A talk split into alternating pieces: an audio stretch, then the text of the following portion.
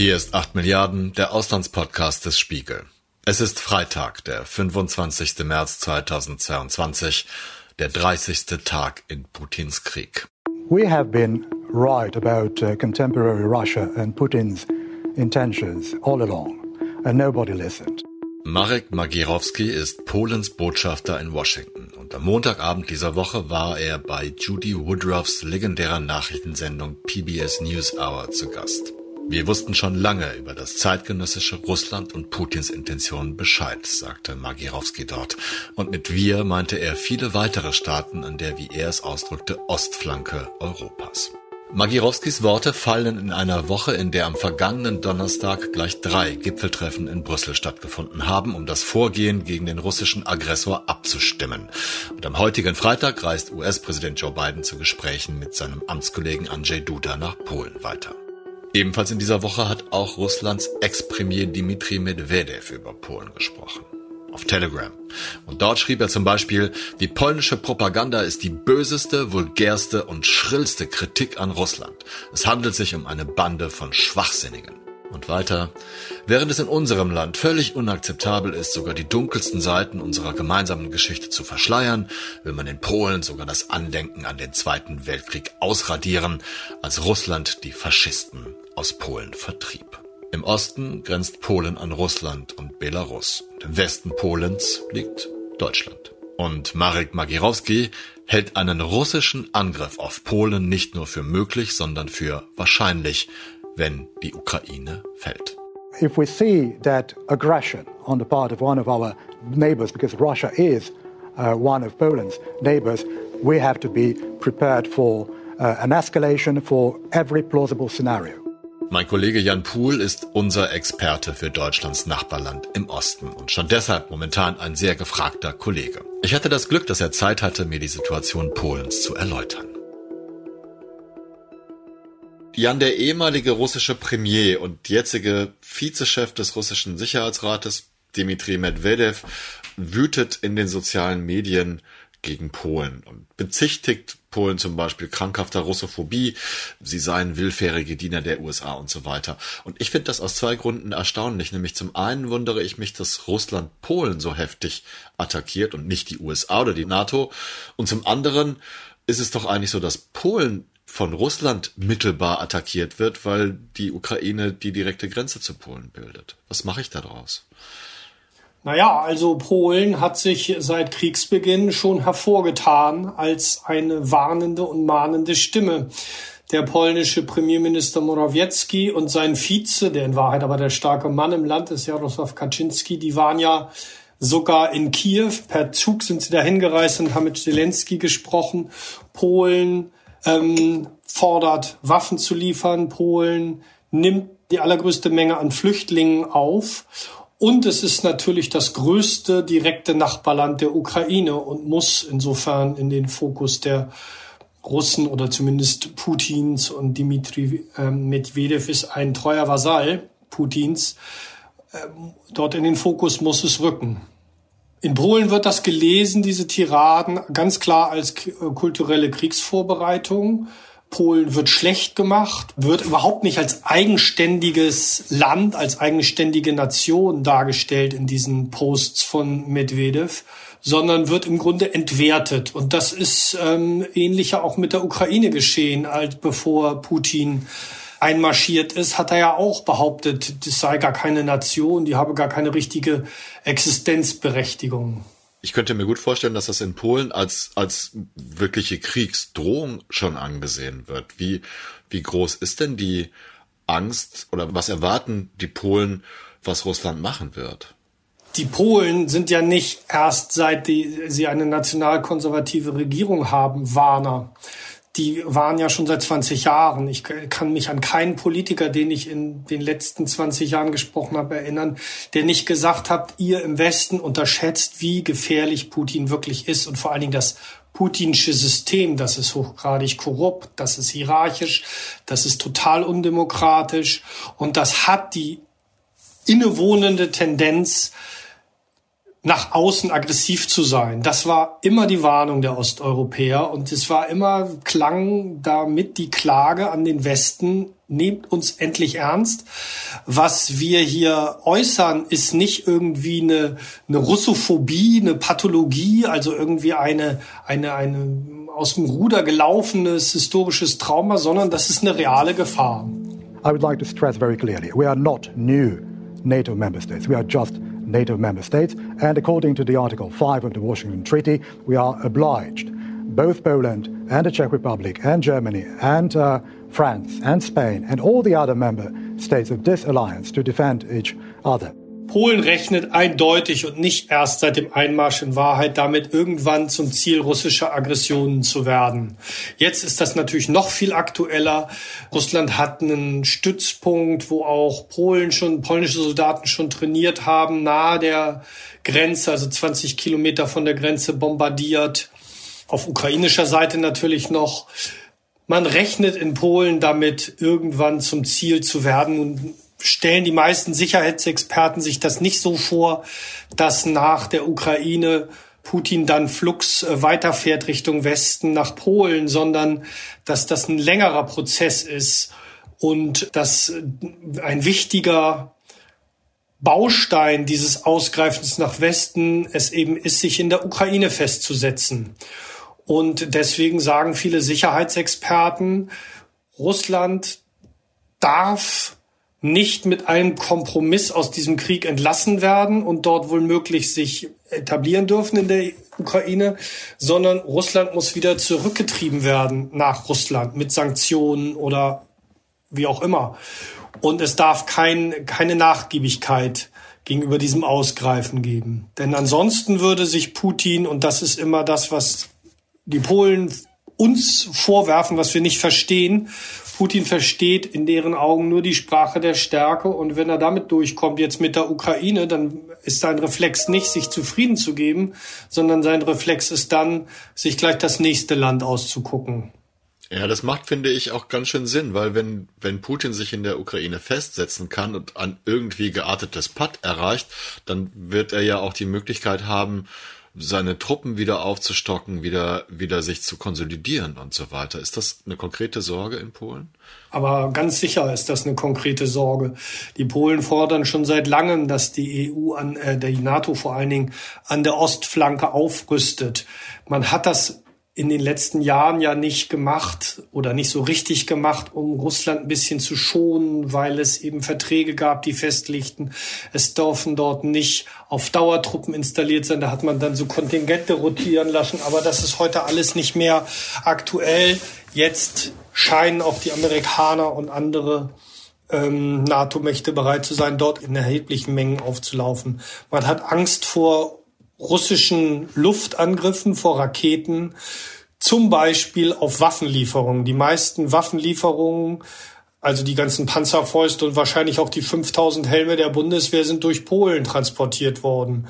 Und das passiert äh, zum Teil natürlich undercover. Da werden Raketen und andere Gerätschaften in Kleinbussen regelrecht geschmuggelt, damit die Russen es nicht merken und dann irgendwie aus der Luft oder mit irgendwelchen Spezialkräften eingreifen.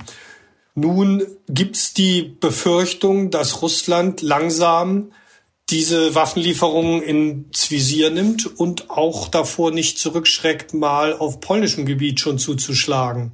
Es wurde immerhin darüber geredet, MiG-29 Jets zu liefern an Polen. Das kann Russland nicht gefallen.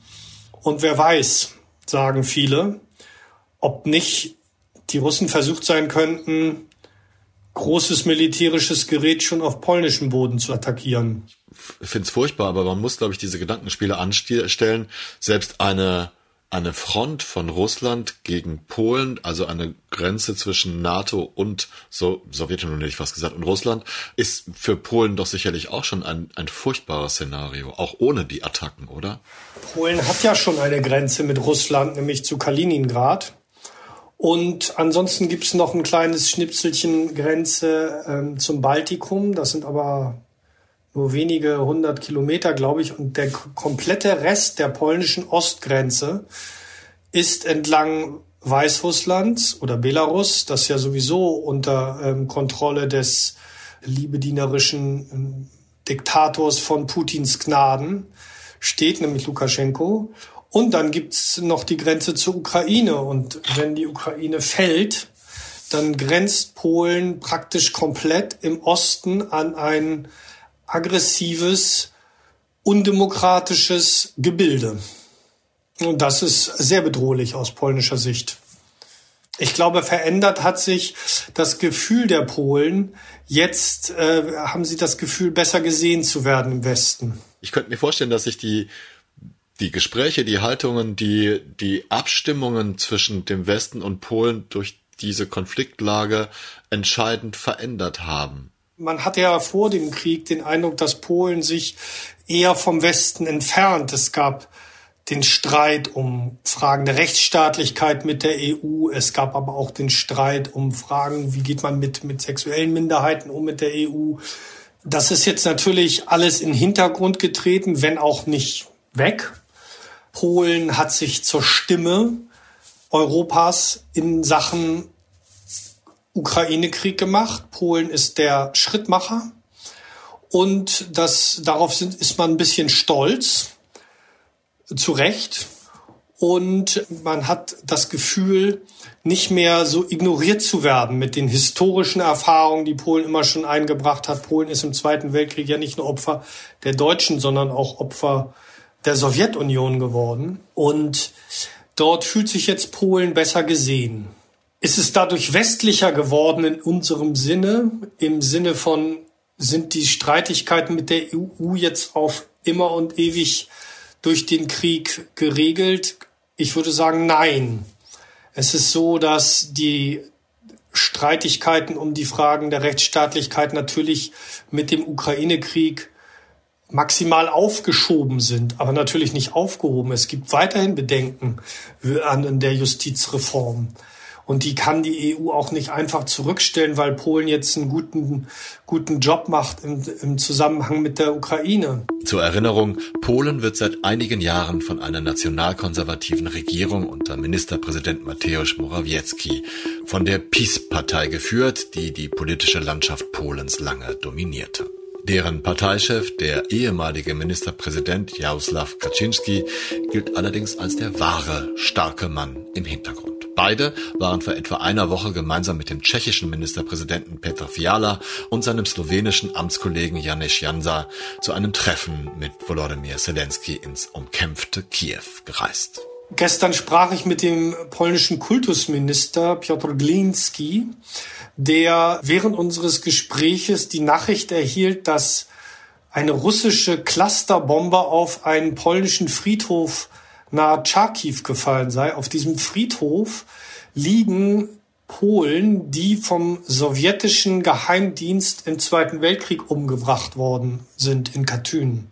Das ist ein großes Massaker gewesen, wo bis 20.000 polnische Offiziere, geistliche Ingenieure, Professoren ähm, von den Sowjets systematisch ermordet wurden. Und Glinski hat nochmal beschrieben, wie das aus der Sicht eines Nationalkonservativen wirkt.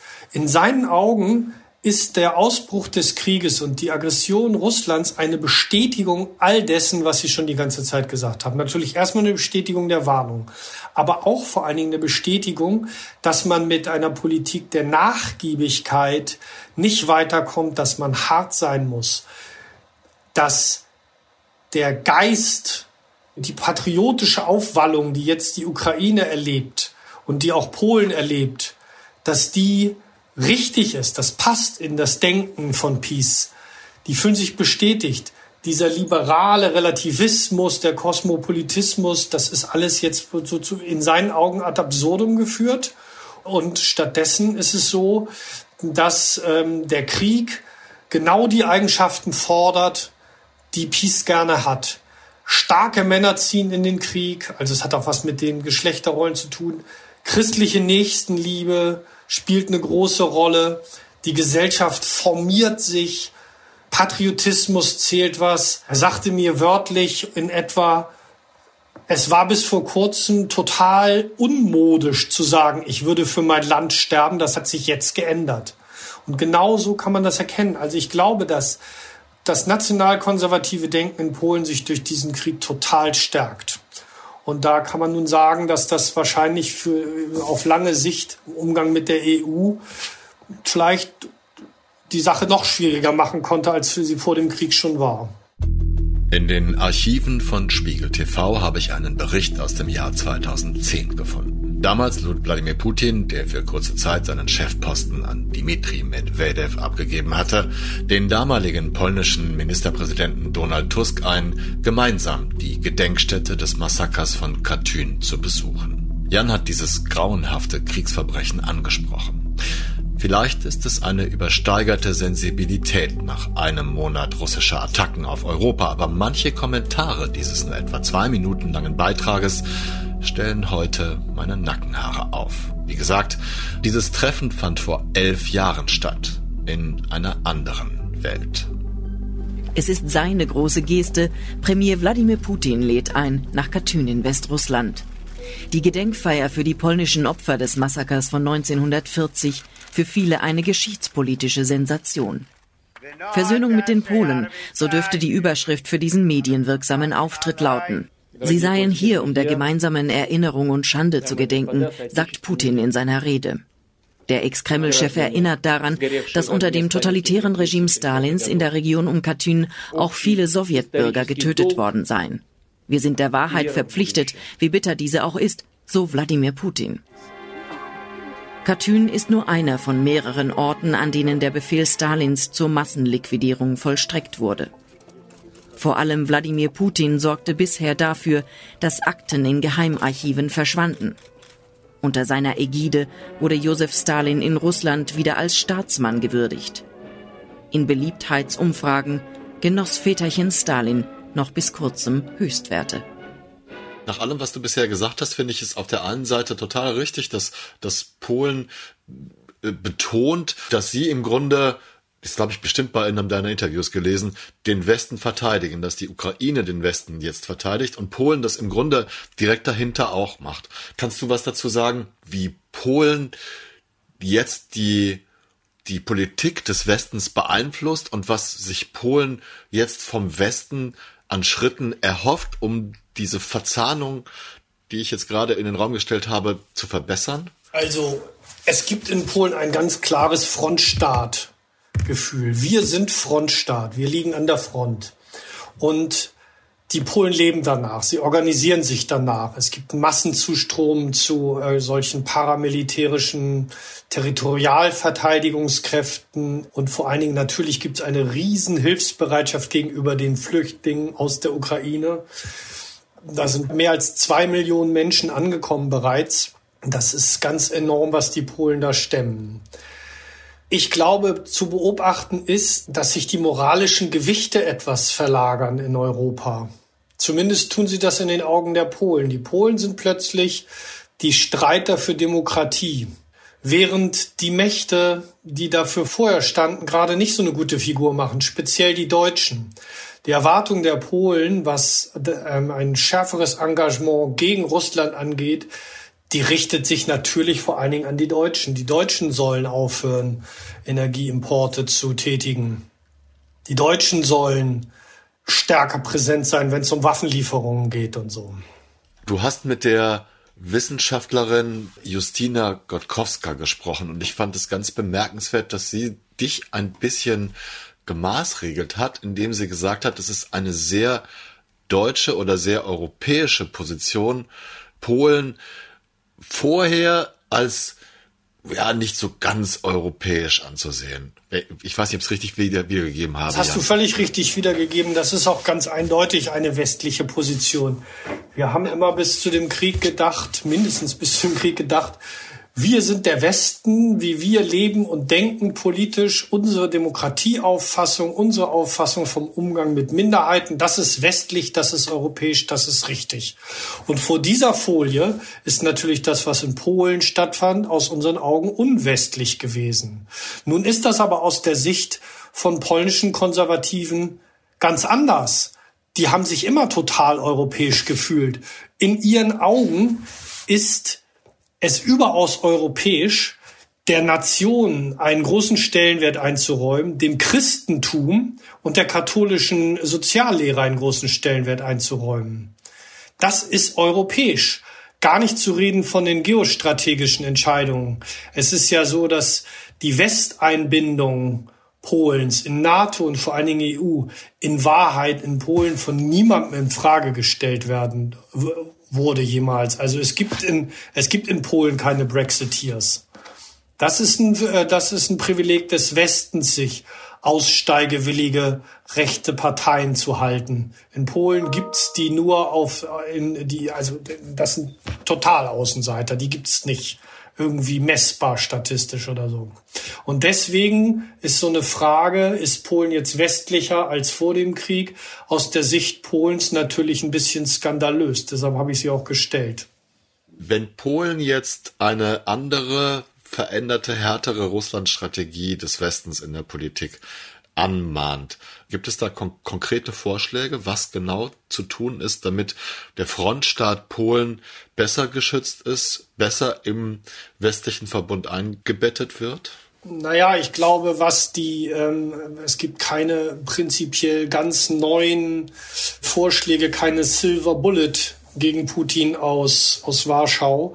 Aber es gibt halt das Drängen darauf, die Mittel, die man hat, nämlich Sanktionen und Waffenlieferungen an die Ukraine, das sind die wichtigsten Sachen, die am allerkonsequentesten durchzuziehen. Und vor allen Dingen nicht sich zufrieden zu geben mit einer halb garen Friedenslösung, wo dann Russland ein Stück Ukraine geschenkt kriegt und so weiter. Das ist die Sorge der Polen und dass die Deutschen oder nicht nur die Deutschen, auch andere EU-Staaten bisschen das Interesse verlieren, bisschen aus den Augen verlieren, wie gefährlich Putin ist, eine gewisse Gewöhnung eintritt an den Krieg und dass man dann irgendwie nur, um das Schießen zu beenden, irgendwelche faulen Kompromisse mit dem macht.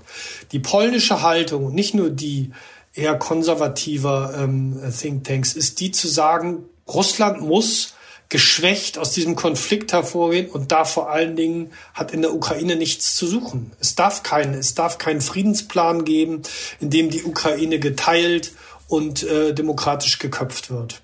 Das ist das, worauf die Polen drängen. Wenn du gerade von Sanktionen gesprochen hast, kam bei mir die Frage auf, wie sieht es denn eigentlich mit der polnischen Energieversorgung aus? Kannst du dazu was sagen? Die Polen sind ja schon lange alarmiert, was ihre Energiesicherheit angeht. Es ist nicht so, dass sie vollkommen unabhängig sind von der russischen Energie, aber sie kommen ohne aus. Ich glaube, sie vollziehen das jetzt dieser Tage endgültig. Die, ähm, es ist so, dass durchaus Gas aus Russland zu uns durch Polen fließt und dass Polen auch ein bisschen an der Durchleitung äh, verdient. Die Polen haben schon lange sich drum gekümmert, unabhängig von Russland zu werden und in Wahrheit auch unabhängig von Deutschland. Sie fühlten sich durch das deutsche Engagement bei, mit den Ostsee-Pipelines Nord Stream 2 und 1 natürlich sehr brüskiert. Also es ist so, dass die Polen in Schwieneustje, Schwienemünde ein Terminal für Flüssiggas bauen seit Jahren. Das wird, glaube ich, demnächst fertig, wo sie eben Gas anlanden. Sie haben dafür gesorgt, dass es Pipelines gibt und sie aus anderen Regionen der Welt eben Gas kriegen. Und sie planen Baltic Pipe. Das ist eine Leitung durch die Ostsee nach Dänemark. Über diese Leitung soll dann norwegisches Gas nach Polen geschafft werden. Also sie stehen relativ äh, gut da, was ihre Energieversorgung angeht. Was man nicht vergessen darf, ist allerdings auch, dass sie sehr stark noch auf Kohle setzen. Das äh, war ein Problem für sie bis zum Beginn des Krieges, denn sie mussten im Grunde, um die europäischen Klimaziele einzuhalten, eine riesenhafte Kohle, also verhältnismäßig große Kohleindustrie abwickeln. Im Moment sieht vieles danach aus, dass das jetzt erstmal auf Eis gelegt wird und äh, die Kohle weiter verfeuert werden kann.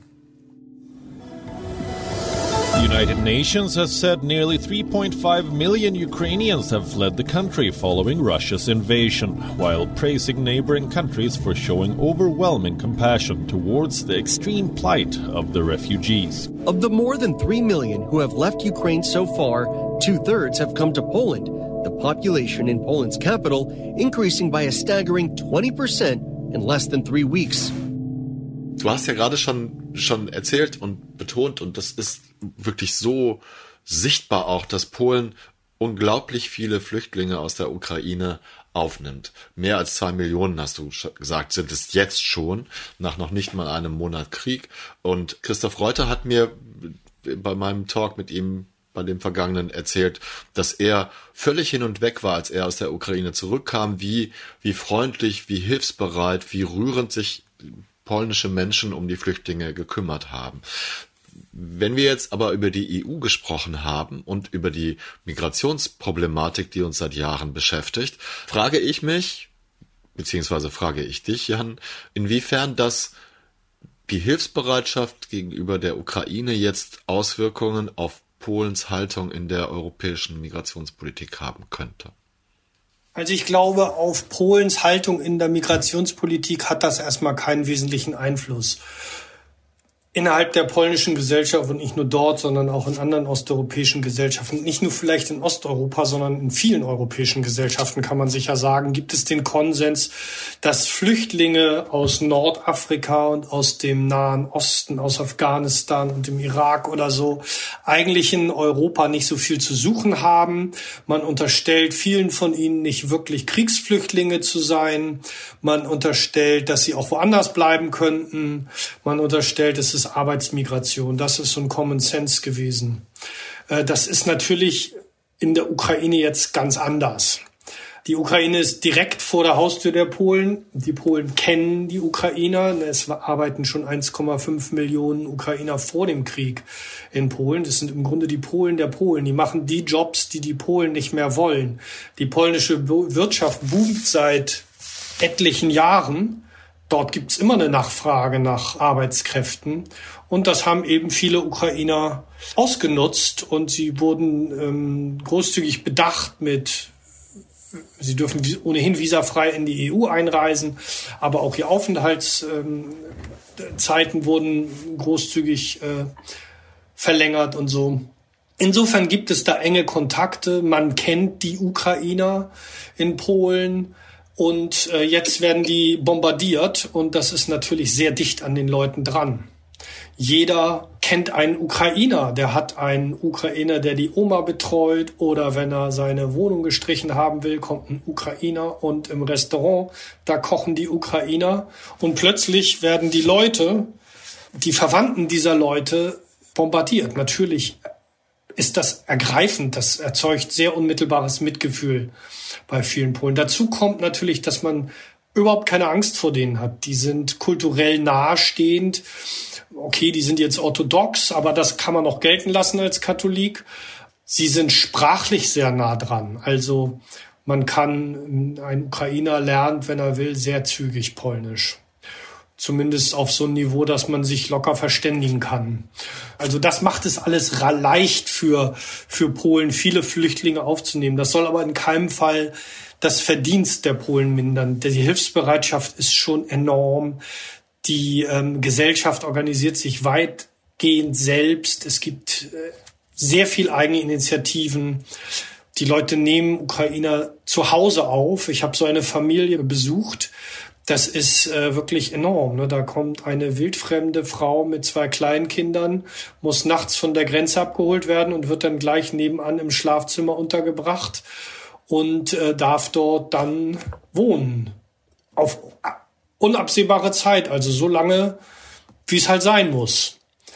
Das ist eine große Leistung, die dort vollbracht wird.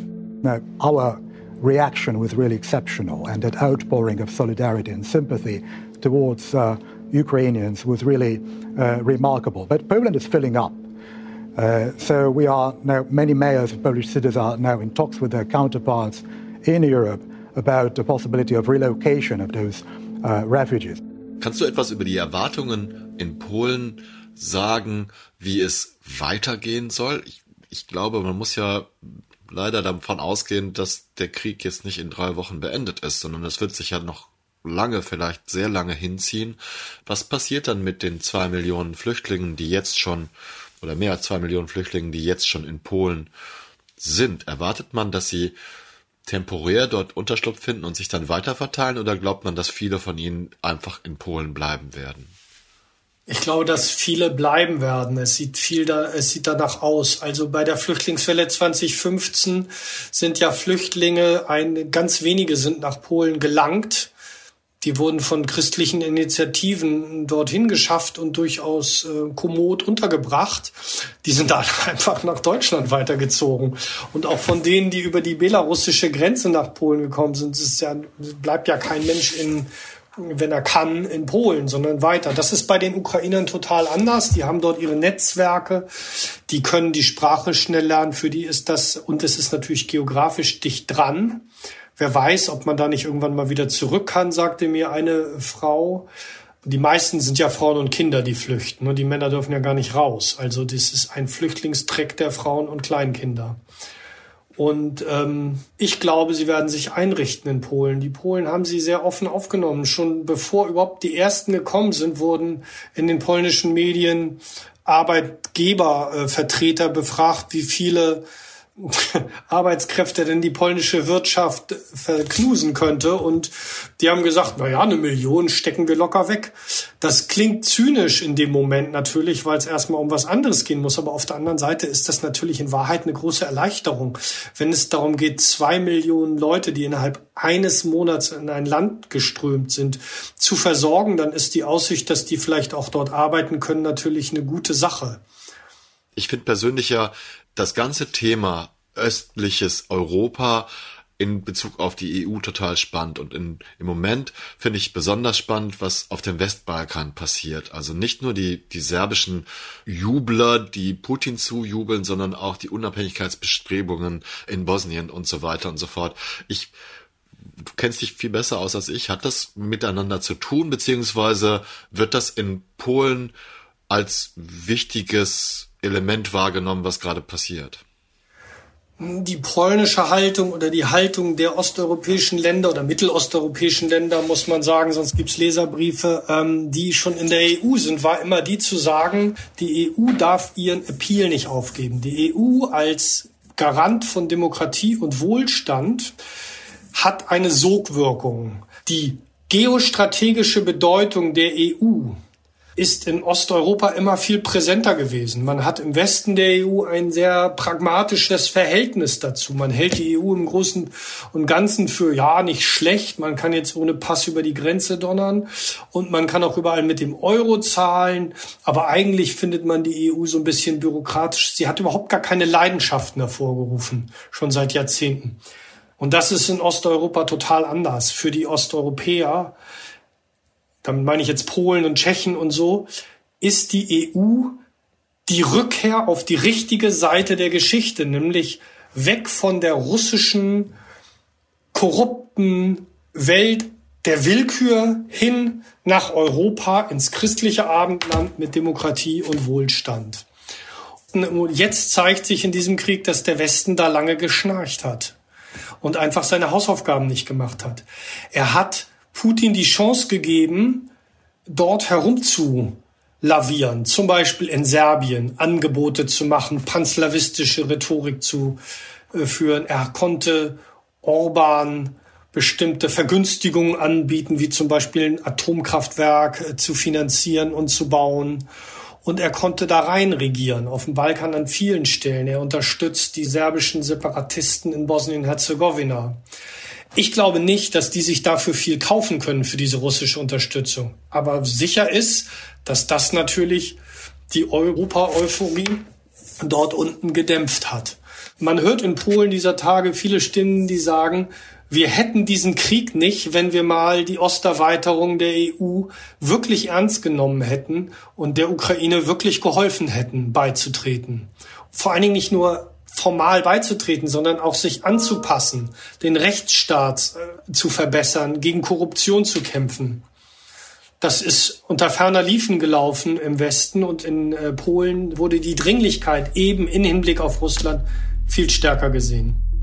Die Warnungen kluger, informierter Menschen vor einem russischen Angriff auf Polen mehren sich in diesen Tagen. Und es sind beileibe nicht nur polnische Politiker, die offen aussprechen, was passieren könnte und was sie Putin Schreckliches zutrauen. Am Montag haben meine Kollegen aus dem Spiegel Auslandsressort eine Wiederholung jenes Dreier-Interviews mit Sabine Fischer, Nina Krustschewa und Mascha Gessen geführt, das wir vor fast genau zwei Monaten als Spezialfolge in englischer Sprache hier bei 8 Milliarden veröffentlicht haben. Und dort sagt Mascha Gessen, Well, if you listen to Russian television, there's a lot of talk constantly about the use of Polish military airports to supply aid to Ukraine. And um, I'm concluding that, that what they're discussing or what they're planning is, um, is a strike on one of the Polish military airports. Das vollständige Interview werden wir erneut als Sonderfolge am morgigen Samstag veröffentlichen, am 26. März 2022, dem 31. Tag in Putins Krieg.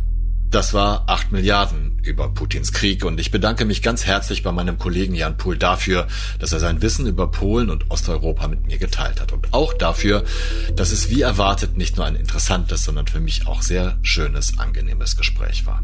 Mein Dank gilt erneut auch Mark Glücks, denn ohne seine wunderbare Expertise und die seiner Kollegen aus dem Audio Engineering würden die Folgen dieses Podcasts längst nicht so gut klingen. An dieser Stelle bedanke ich mich außerdem bei allen Menschen, die diesen Podcast hören. Neben unserer E-Mail-Adresse 8.milliarden.spiegel.de, 8 wird dabei ausgeschrieben, haben Sie jetzt auch die Möglichkeit, uns WhatsApp-Nachrichten zu schicken. Die Nummer ist 0151 728 29 182.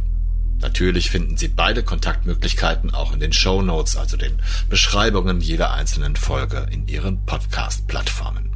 Bleiben Sie tapfer und gesund. Ich verbleibe bis zur nächsten regulären Folge am Montag. Ihr Olaf Häuser.